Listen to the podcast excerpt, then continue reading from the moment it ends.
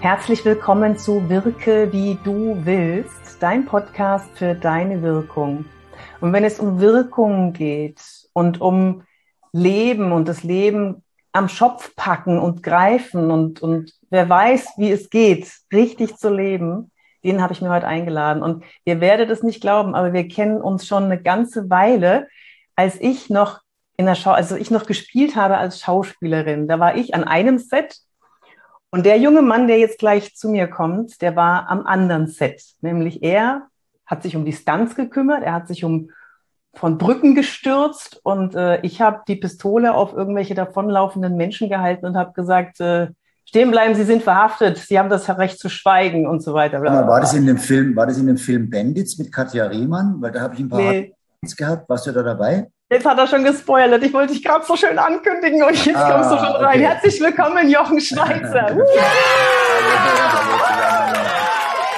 das war damals bei Action Konzept. Da habe ich ah, doch ganz mit, viel gedreht. Mit Hermann Joha, Hermann Joha. Ja, ja, genau. Und da warst du irgendwo am einen Set und ich war am anderen ja, ja. Set. Ja. Jochen, der Hermann und ich sind uns bis heute verbunden übrigens. Der ist ja in meinem Alter und ist ja auch so ein Urstuntman in Deutschland. Und, ja, ja.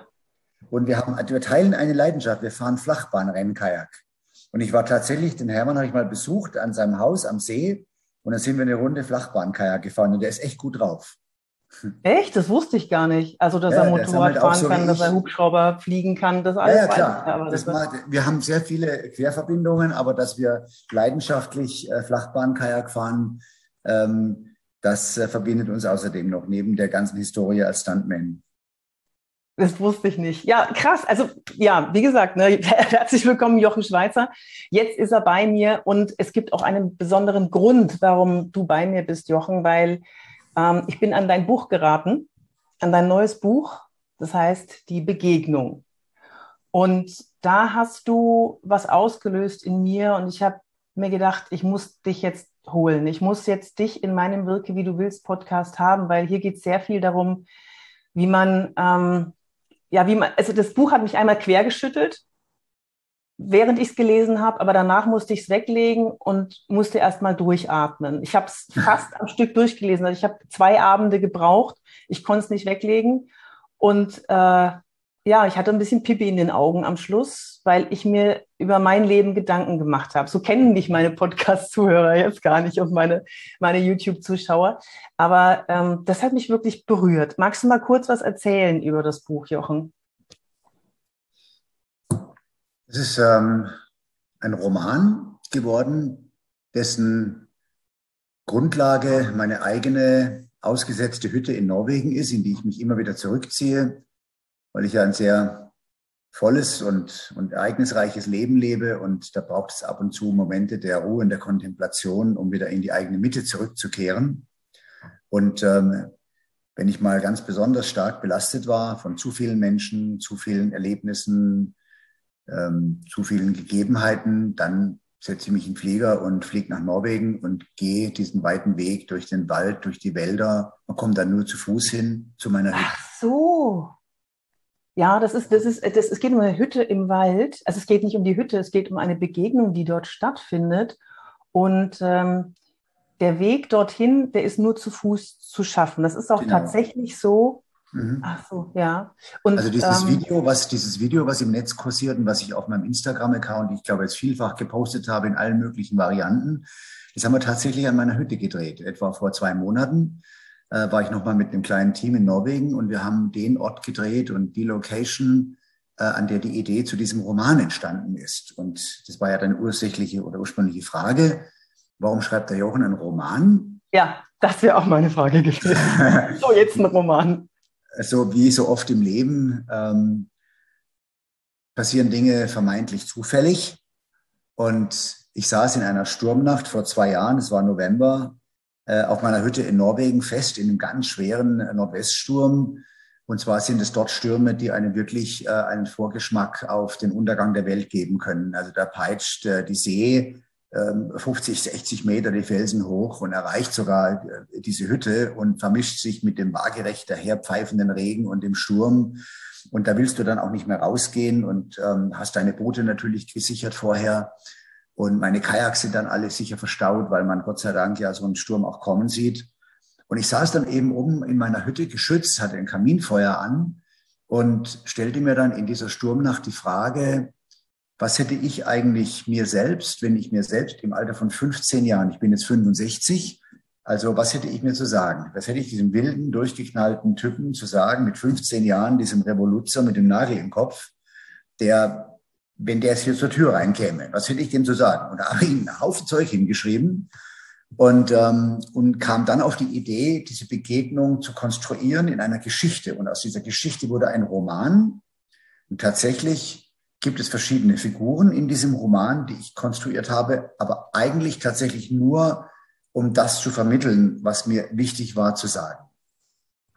Das heißt, die, das wäre natürlich auch eine Frage von mir gewesen, wer, wie viel Jochen ist da drin? Wie viel Prozent du sagen ist da drin? Ich weiß, die Frage wird immer wieder gestellt, aber mich interessiert es auch, ich möchte es wissen. Also da, wo Jochen Schweizer draufsteht, ist auch Jochen Schweizer drin. In dem Fall sogar ganz besonders, weil, weil diesen Roman habe ich geschrieben aus dem Bedürfnis heraus, etwas, was ich meine gelernt zu haben in meinem Leben, etwas, was ich erfahren habe, weiterzugeben. Und es ist immer schwierig als Speaker auf der Bühne zum Beispiel in 20, 30 oder in 60 Minuten äh, diesen Wissensschatz zu vermitteln. Das ist sehr schwierig, weil man immer nur einen Fokus auf ein bestimmtes Thema lenken kann. Und mhm. da war eben die Idee, ähm, es gibt einen berühmten Rhetoriktrainer, der sagt immer, äh, wer etwas zu sagen hat, sollte reden können. den kennen wir beide, ja. wir dürfen auch den Namen mal nennen. Michael, Michael Ehlers. Ja, genau. Hallo Michael, du wirst dich bestimmt freuen über diese Erwähnung. Wenn ihr reden lernen wollt, dann geht zu Michael. Aber lange Rede, ja. Sinn. Ähm, ich füge diesem Satz hinzu oder schreiben. Und mir fällt eben Schreiben ah. nicht mir immer leicht gefallen, das ist mein drittes Buch. Ähm, und, ähm, aber es ist mein erster Roman. Und tatsächlich habe ich da eine Geschichte konstruiert, die handelt, äh, ich entlehne auch die Figuren der nordischen Mythologie, also das erkennt man schon an den Namen. Ähm, es gibt Heimdall, den Wächter zwischen den zwei Welten. Es gibt Sphärier, den wilden, unbeugsamen Jungen. Äh, mhm. Hakun, das ist der lichte Sohn, der weiße Sohn, das ist der alte, der ist 94 und hat sich zum Sterben auf seine Hütte zurückgezogen. Er weiß. Wie viel Hakun? Wie viel Hakun ist in Jochen? Wie viel Jochen ist in Hakun? Zwei Drittel, weil ich bin 65 und Haku ist 94, rein arithmetisch. Ach, das war aber geschickt geantwortet. Ja klar, also ich versuche, und ich glaube, das habe ich erreicht, denn die ersten Rezensionen auf Amazon sind überraschend für mich. Ja. Überraschend. Ich habe gefreut. Und ähm, man schreibt ja nicht alle Tage einen Roman und ich bin ja auch kein Profi-Schriftsteller.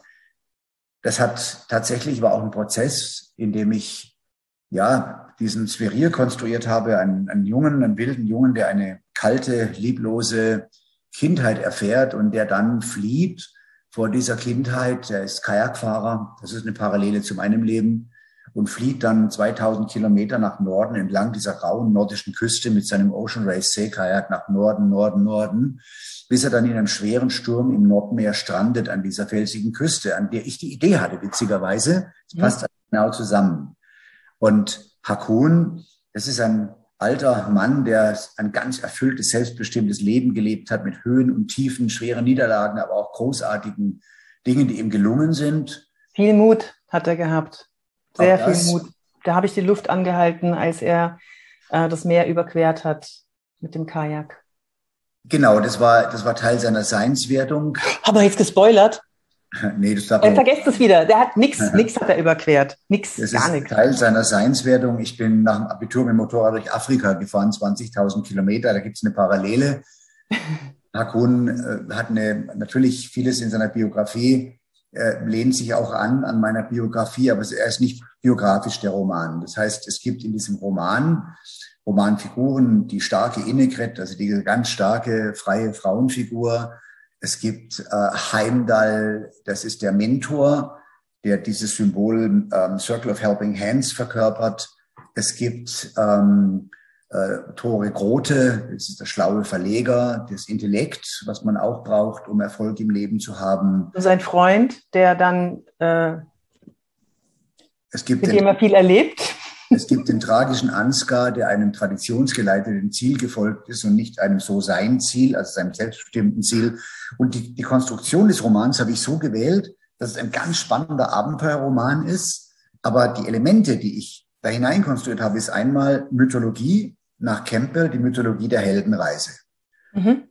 Diese 17 Stationen, die am Ende dazu führen, dass wenn der Held den Heiligen Gral findet, im übertragenen Sinne kann das Wissen, Macht, finanzielles Potenzial sein. Der darf Glückseligkeit, Zufriedenheit, alles, was man eben sich wünscht, was für einen selber der Heilige Gral ist. Ne? Auch das, ja. Und wenn er das dann weitergibt, nur dann, wenn er das, was ihm gegeben wurde, was er erringen durfte in diesem Leben, was ihm das Leben geschenkt hat, darf er erst sterben, wenn er es weitergegeben hat. Und Sverir ist jetzt die Figur, der er alles weitergeben darf, was er gelernt hat. Und in diesem Aufeinandertreffen dieser beiden Figuren, in dieser mystischen Sturmnacht in Nordnorwegen, in einer Hütte, die ich genauso konstruiert habe wie meine Urhütte, die ich dort vor 40 Jahren kaufte, mhm. in mein Leben kam, ähm, die, ähm, daraus erschließt sich der Weg zu einem freien und selbstbestimmten Leben. Und welche Elemente erforderlich sind, um freier und selbstbestimmter zu leben. Ich glaube, totale Freiheit und Selbstbestimmtheit ist für einen sozial integrierten Menschen schwierig zu erreichen. Aber jeder von uns kann etwas freier und selbstbestimmter leben, wenn er nur will, wenn er nur versteht, welche Elemente bedarf es, um in diese Freiheit zu gelangen. Der Hakun, der ist ja einem Traum gefolgt. Der war besessen, wenn ich das so sagen darf, vom Kajakfahren. Der, der wusste, er kann das, es hat ihm Spaß gemacht und er hat es so stark verfolgt, dass er sogar Innegret sitzen hat lassen. Das war Jetzt habe ich wieder gespoilert. Das war anders. Inne, Inne, Innegret hat ihn verlassen und zwar in einer mystischen Szene, die ich konstruiert habe. Wir wollen nicht zu viel erzählen, aber so ein bisschen.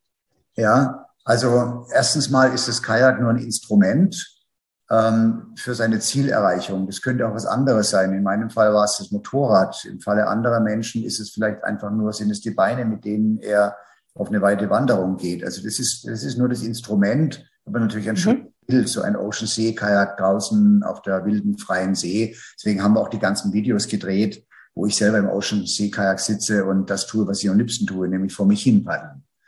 Und Jetzt geht es ja um Lebensentwürfe auch. Und Innegret hat einen Lebensentwurf und Hakun hat einen Lebensentwurf. Und genau. Er liebt das Abenteuer und er, er ja. liebt das Eis und er ist besessen von der Idee, die Nordwestpassage im Kajak zu durchqueren. Aber das ist nur eine Geschichte, die ist spannend. Aber in Wahrheit geht es um die Frage, wie kompatibel sind unterschiedliche Lebensentwürfe in einer Liebe, in einer echten, echten Liebe. Mhm. Und das kommt zu einer Szene, in der die beiden sich dann gefunden haben und mhm. Äh, Norwegen in einem Haus leben, was er selbst renoviert hat mit seinen eigenen Händen, ein altes Holzhaus. Und ja. da gibt es einen Blick vom Schlafzimmer aus über die offene See. Das übrigens auch eine Parallele zu meinem Haus in Norwegen. Da kann ich auch vom Bett aus auf die offene See rausgucken. Und es ist eine Vollmondnacht und es ist so, manchmal steht der, der Mond über dem Nordmeer, dann ist das nicht nur einfach ein Vollmond, es ist eine gewaltige Scheibe, die tief über der See steht und die so eine silberne Straße ins Meer reinzaubert. Ich nenne es immer die Mondstraße. Schön.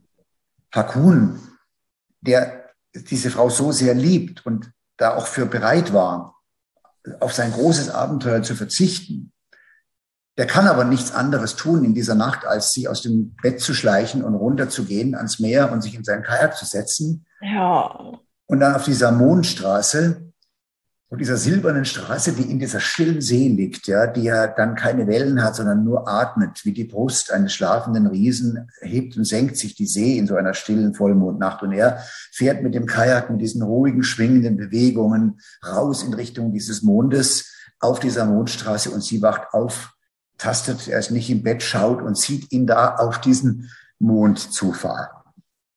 Und versteht, dass sie, dass einer von ihnen beiden unglücklich werden würde. Entweder er, weil er auf seinen Lebensentwurf verzichtet, der Liebe wegen, oder sie, weil sie auf ihren Lebensentwurf verzichten muss und als ewig Wartende nicht wissend, wird er denn überhaupt Leben zurückkehren von allen seinen vielen Expeditionen. Sie leidet darunter entscheidet sich dann, sich trotz aller Liebe von ihm zu trennen. Und dann macht er sich auf den Weg, tief getroffen natürlich von dieser Entscheidung. Und er hat es nichts mehr zu verlieren und er wagt das Außergewöhnliche, was von 10.000 wenn dann vielleicht nur einer überleben kann. Und der, der es überlebt, ist Hakun. Mhm. Und das ist eine sehr, eine Geschichte über Standhaftigkeit, über Mut, über Freiheit, aber auch über den Schmerz, durch den man gehen muss, um die Freiheit zu erringen. Und das Geschichte fußt natürlich bei ihm auch stark auf einer Begegnung mit einem Beluga-Wal, also mal auf offener See war, unterwegs war mhm. mit dem Kajak. Und äh, dieses wunderschöne Tier schlafen neben ihm lag und er es berühren konnte. Auch das ist natürlich biografisch mir selbst schon passiert. Echt? Das hat einen so unfassbaren Impact auf dein Leben, dass du diese Kreaturen siehst und dann kannst du erst verstehen, was es bedeutet, Wale zu töten zum Beispiel. Ja. Und das ist alles ein, ein, eine ineinander verwobene Geschichte. Es ist eine, eine, große Liebesgeschichte, es ist ein Abenteuerroman, es ist ein, auch ein Ratgeber, wie man zu mehr Selbstbestimmung und Freiheit gelangt im Leben. Und geschrieben habe ich den Roman in der dritten Person, aber es gibt vier Zwischenspiele. Mhm. Und in Zwischenspielen sprechen Sverir und Hakun über das, was sie zuvor erzählt haben oder was ich über sie in der dritten Person erzählt habe. Und Hakun ordnet immer zu und sagt, aber Sverir, du musst das Leben schnitzen aus dem Holz, aus dem du gemacht bist. Du musst akzeptieren, dass die Vergangenheit keine andere sein kann, als die du hattest. Die Vergangenheit lässt sich nicht ändern. Und er zeigt ihm den Weg auf zu einem freien und selbstbestimmten Leben. Und das ist Schöne an dem Buch, das darf man auch verraten. Und Sverir macht sich auf den Weg. Oh ja. Wann er sich auf den Weg macht, das werden wir natürlich nicht verraten. Ob das am Anfang, in der Mitte oder am Ende ist, dazu sagen wir nichts. Ich sage nur so viel, das war auch ein Moment, wo ich durchatmen musste, Hast du geweint an einer bestimmten Position, an einer bestimmten Stelle im Buch? Ich habe nämlich beim Schreiben an zwei Stellen selbst geweint. In, in, ich muss gestehen, ich trinke eigentlich 0,0 Alkohol, wirklich null. Und wenn ich schreibe, dann gönne ich mir auch mal eine halbe Flasche Rotwein. Äh, und ich bin halt dann in der Einsamkeit allein mit mir und schreibe und dann falle ich so tief in diese Geschichte rein, diese Charaktere und ich schreibe und dann äh, bin ich leicht angesoffen und, und und dann werde ich emotional, allein schon deswegen trinke ich nicht, um das zu vermeiden.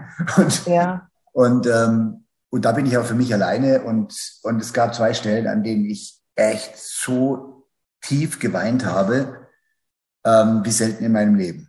Das würde mich jetzt interessieren, was das bei dir war. Also ich habe, ich musste das Buch auch weglegen, obwohl ich gerade erst, also ich bin da reingerutscht in diese Rampe und dann plötzlich war das der Moment, den du gerade vorhin schon geschildert hast und dann habe ich vorhin auch Pipi in den Augen gehabt, ne? Ja, aber die Geschichte endet ja, endet ganz im Frieden mit der Welt und mit den Dingen des Lebens und der Tod gehört zum Leben. So wie, wir sind ja alle polar, ja. Also du kannst ja Licht und Glück nicht empfinden, wenn du den Schatten nicht kennst. Wenn immer alles nur Licht wäre, dann könntest du es gar nicht mehr. Albert Einstein hat mal gesagt, die Fische werden das Wasser als letztes entdecken. Also wie können wir Freude empfinden, wenn wir die Schattenseite nicht kennen? Wir brauchen diese Polarität. Und äh, Hakun lebt sehr polar. Ihm gelingt aber am Ende dann alles, was er sich vorgenommen hat. Er zahlt auch den Preis. Nothing comes. Voll Jochen. Super. Also für die, die gerade den Podcast hören, mir ist mhm. gerade eins, ein, ein, eine, ein Pipi runtergelaufen hier.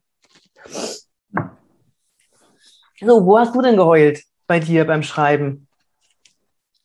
Ähm, ich habe nicht geweint an der Stelle, als diese starke Frau eine Entscheidung gefällt hat, die unglaublich hart, aber klar und, und auch richtig war. Also sie ist viel stärker als er. Er hätte auf sein Leben verzichtet, ihr zuliebe. Sie ist viel stärker als er, als Charakter angelegt. Aber er hat eine hinterher eine Physis und eine Durchhaltekraft, die ist auch genetisch bedingt, weil wir sind viel stärker von unserer Genetik geprägt, als wir uns äh, eingestehen möchten. Wir sind alle Teil ja. einer genealogischen Kette. Und, und tatsächlich hat er ja das Außergewöhnliche überlebt und er hat diese Frau ja so abgöttisch geliebt und hat ja diese drei Polarnächte nur deswegen überlebt in der Einsamkeit, mhm. er immer wieder durch diese Liebe ähm, er wollte ihretwegen und dieser Liebe wegen überleben. Mhm. Er überlebte und dann gab es einfach eine Situation, die will ich jetzt nicht erzählen, die ist herzzerreißend. Mehr will ich jetzt gar nicht verraten, weil, weil sonst nämlich denen, die dieses Buch lesen möchten, tatsächlich die Freude Aber es sind ah, jetzt möchtest, dann sagst du es mir, wenn, wenn, wir, wenn wir die Aufnahme gestoppt haben, sagst du es mir, welches der Moment war, ja? Ja, okay, das mache ich. Ja. Zeig mal den, okay. der Titel ist nämlich, der zeigt nämlich eine Hütte auch. Das ist eine Hütte im Vollmond. Also es hat. Also, mal, hier ist die Hütte. Also mhm. für die, die den Podcast nur hören, schaltet mal auf YouTube um und schaut es euch mal an. Das ist das Buch und das ist die Hütte. Es sieht sehr, sehr hochwertig aus. Es ist kein kein mal eben Roman, sondern der hat, der hat genauso wie das Cover auch aussieht, es hat Tiefe. Das macht richtig Spaß. Und was du vorhin gesagt hast, das, das Kajak ist äh, Stellvertreter, äh, Innegret ist Stellvertreter, äh, Ansgar ist Stellvertreter.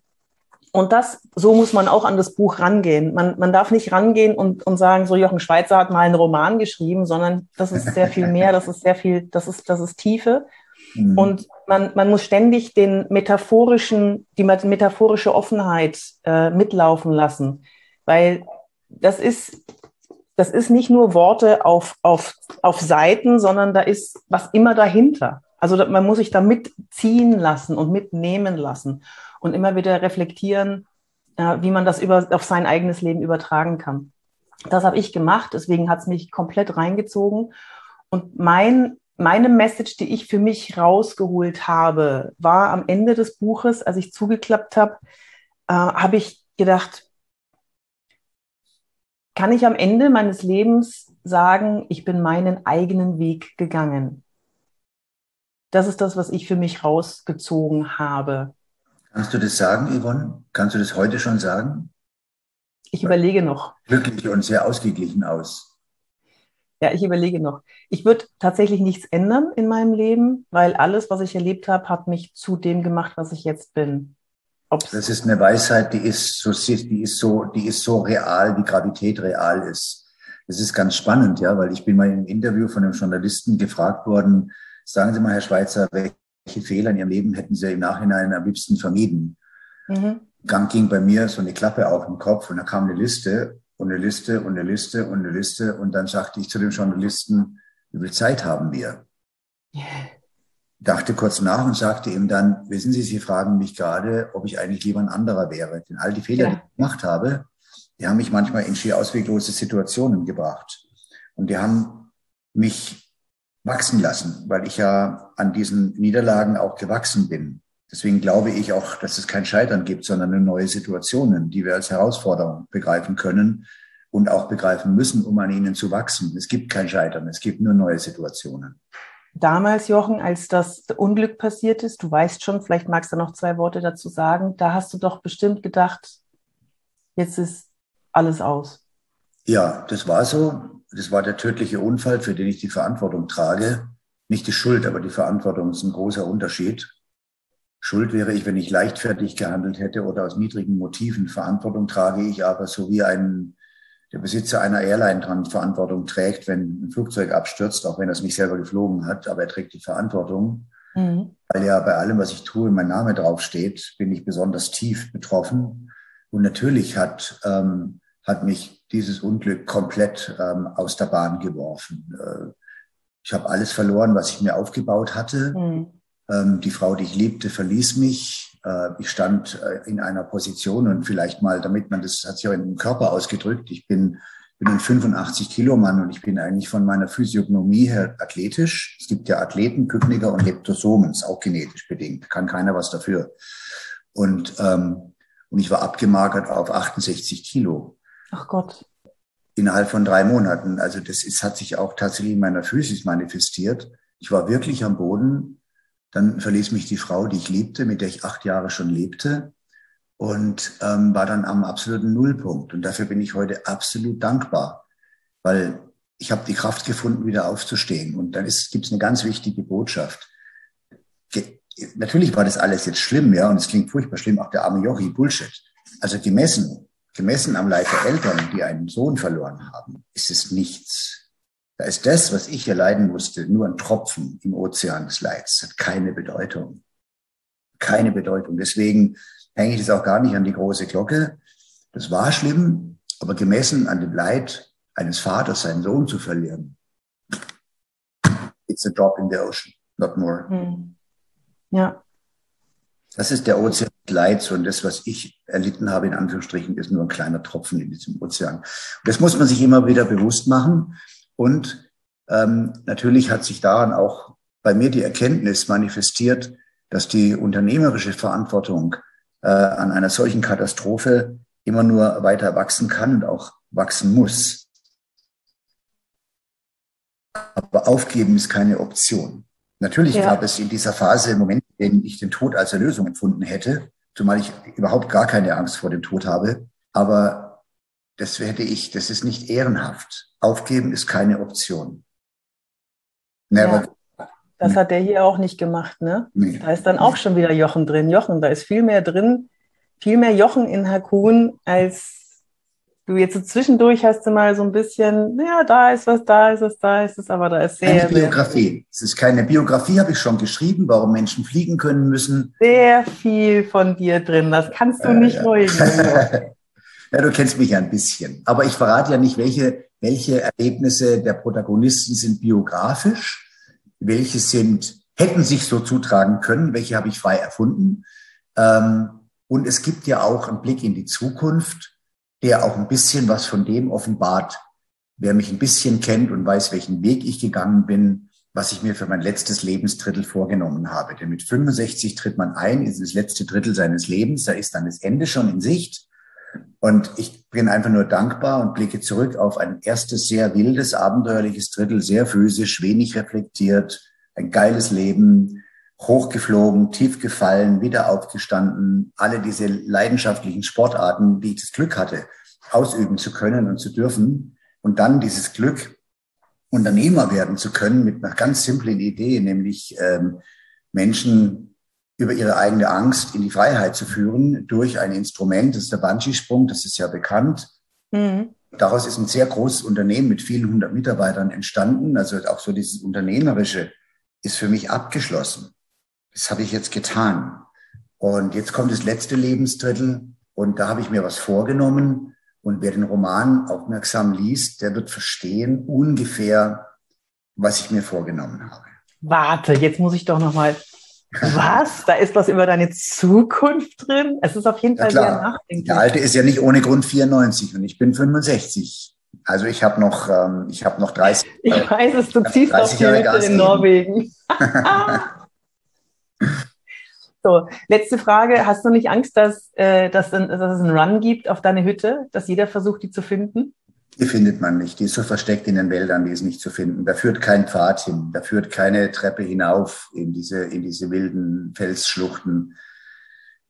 Das ist ein weiter Weg durch die Wälder. Witzigerweise, ich habe ja auch ein Video gerade gepostet vor drei, vier Tagen, ich glaube auf TikTok, ähm, wo ich tatsächlich durch diese Wälder gehe. Ich war nämlich mit einem kleinen Kamerateam dort vor Ort und es war extrem geil, weil das so coole Jungs waren, mit denen ich da unterwegs war. ReachCon heißt übrigens die Agentur, eine ganz tolle Social Media Agentur, ReachCon, die Content Creator miteinander vernetzen und echt auch Justin heißt der Kameramann, hochkreativer Mann.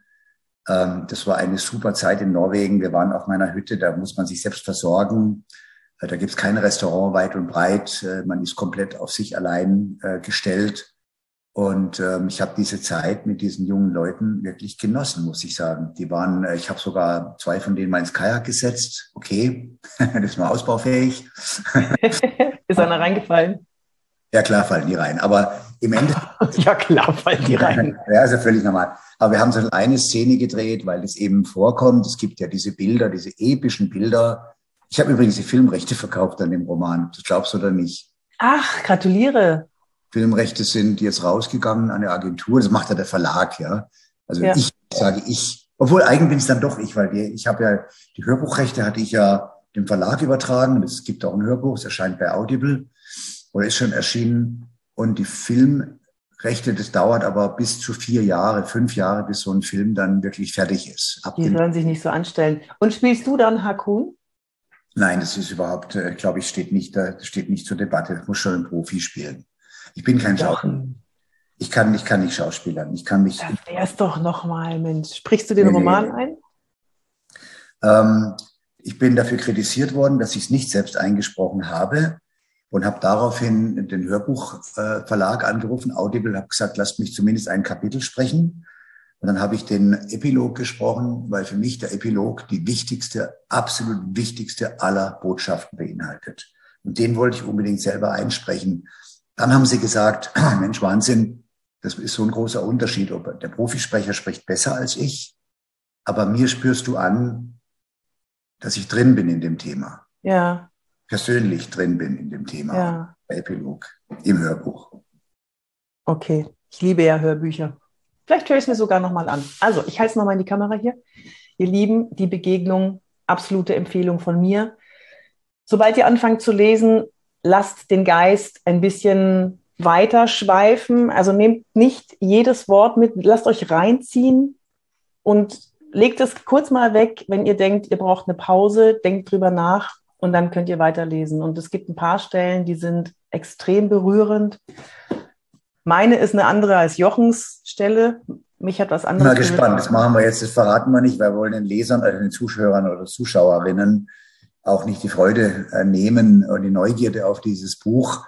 Ähm, aber wir können ja im Nachhinein, würde mich echt mal interessieren, weil ich bekomme natürlich jetzt ein wahnsinniges Feedback. Ich habe ja mit niemandem drüber gesprochen im Vorfeld. Das habe ich wirklich geschrieben, immer in der Einsamkeit. Also sowohl, ich habe in Norwegen geschrieben und ich habe in meinem Alpendomizil gesprochen. Ich habe noch so einen Rückzugsort in den Bergen. Mhm. In diesen beiden Orten bin ich immer wieder dann erstmal ins reale Leben und dann wieder Vollgas. Ja, ich habe einen Haufen Unternehmen und äh, viel zu tun. Und, äh, und äh, das ist natürlich schon hart, ja, wenn du, was weiß ich, eine Beiratssitzung hast, in der Bilanzen präsentiert werden von einer großen Unternehmensgruppe, an der ich beteiligt bin. Ja. Und da bist du dann voll maximal in dieser Umsatz- und Rendite-getriebenen Realität. Und dann, boah, ziehe ich mir eine Jeans an und fahre raus in die Berge und bin wieder bei mir selbst und schreibe. Hm. Und ich sag dir was, ich mag den nachdenklichen Jochen. Na, immerhin, immerhin den, ja. Das ist ja schon mal, das ist ja schon mal der erste, die Richtung. ja, doch. Ich finde auch deine Speakings, die werden, die gehen immer tiefer. Das wird von Mal zu Mal. Das, ich meine, du machst das super. Ich, wenn ihr den Jochen noch nicht erlebt habt, schaut, dass ihr irgendwo hinkommt. Die waren übrigens beim äh, Pionier Summit, waren wir zusammen. Ich, du warst einen Tag vorher, ich war danach dran. Ach, schade, du, da ist ja was Ganzes, war ja so lustig. Ich weiß, ja. Äh, das ist eine Story. Lass, lass, uns, das, lass uns das dann okay. danach besprechen. Das war eine irre lustige Geschichte erlebt, muss ich dir gleich erzählen. Ja, gerne. Also vielen Dank, dass du da warst und ich bin sehr gespannt. Ich will jetzt unbedingt noch wissen, was ist die Zukunft? Was äh, ist da drin in der, für die Zukunft für dich? Was hast du da versteckt und was ist die Stelle, an der du geweint hast? Und vielleicht, vielleicht lassen wir euch das ja nochmal zu anderer Stelle, zu einem anderen Zeitpunkt wissen, ihr Lieben. Das war's das mit meinem Podcast. Danke, Jochen Schweizer. Und Danke, euch eine schöne Zeit. Bis zum Danke. nächsten Mal. Tschüss, Jochen. Tschüss. Bis zum nächsten Mal, wenn es wieder heißt, wirke, wie du willst. Tschüss.